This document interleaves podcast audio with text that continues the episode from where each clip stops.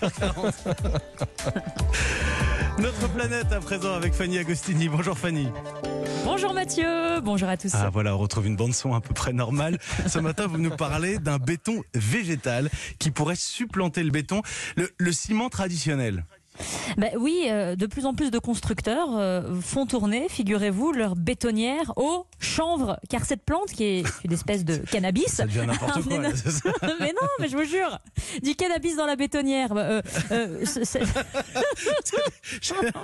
On dirait un titre de c'est film la fin de la français. pardon. saison, c'est bon. Donc du chanvre, voilà, vous imaginez le chanvre qui tourne dans la bétonnière et qui a un énorme, un énorme potentiel, c'est pour ça que je vous en parle ce matin, un énorme potentiel pour décarboner l'industrie du bâtiment. Je m'explique, ce secteur représente 26% des émissions nationales de carbone et pour cause, la fabrication du béton et du ciment est très énergivore et le traitement des déchets générés représente les trois quarts des déchets du pays en volume, alors qu'avec le chanvre, on fourre simplement dans la bétonnière un mélange de chaux et de chénévote. C'est quoi la chénévote C'est du copeau de chanvre réalisé avec la tige de la plante qui est séchée puis broyée.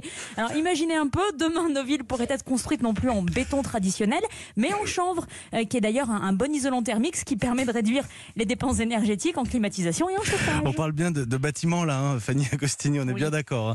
Le, le recours au béton de chanvre pourrait même ouvrir une nouvelle voie pour les agriculteurs, vous dites? Avec à la clé de nombreux bénéfices, car en poussant le chanvre à la capacité de séquestrer beaucoup de carbone dans les sols pour la lutte contre le changement climatique, ce serait une excellente nouvelle pour l'industrie euh, de la construction, si cette industrie tablait sur ce type de culture. D'autre part, cultiver du chanvre est aussi un atout pour les agriculteurs français. Le chanvre pousse merveilleusement bien ici, sous nos latitudes, et ne nécessite ni irrigation ni pesticides. C'est une plante idéale pour préparer les sols, car les racines, ben, elles sont profondes et elles vont fractionner la terre, ce qui permettra ensuite de faire de la rotation de culture dédiée à notre alimentation. Alors, est-ce qu'il y a des, des freins à l'utilisation de ce matériau?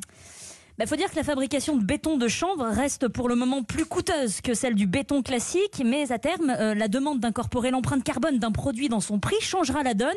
Le CEREMA, Centre d'études sur l'environnement et l'aménagement, cherche donc à diversifier les usages des matériaux biosourcés, c'est-à-dire d'origine naturelle. Le béton de chanvre est une des options les plus prometteuses, car presque toutes ses parties sont utiles.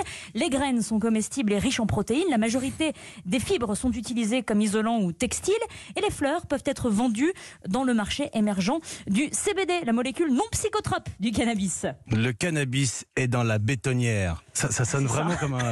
Non Non, Il y a des polars comme ça, non Le cannabis est dans la bétonnière. Julie qui est déjà en studio, vous l'avez lu ce livre, non Jacques Audiard, les dialogues Oui, c'est d'un ça, film. c'est ça, voilà, un c'est petit peu. ça. Merci Fanny Agostini, notre planète. Ah, décidément, vous nous aurez fait voir de toutes les couleurs.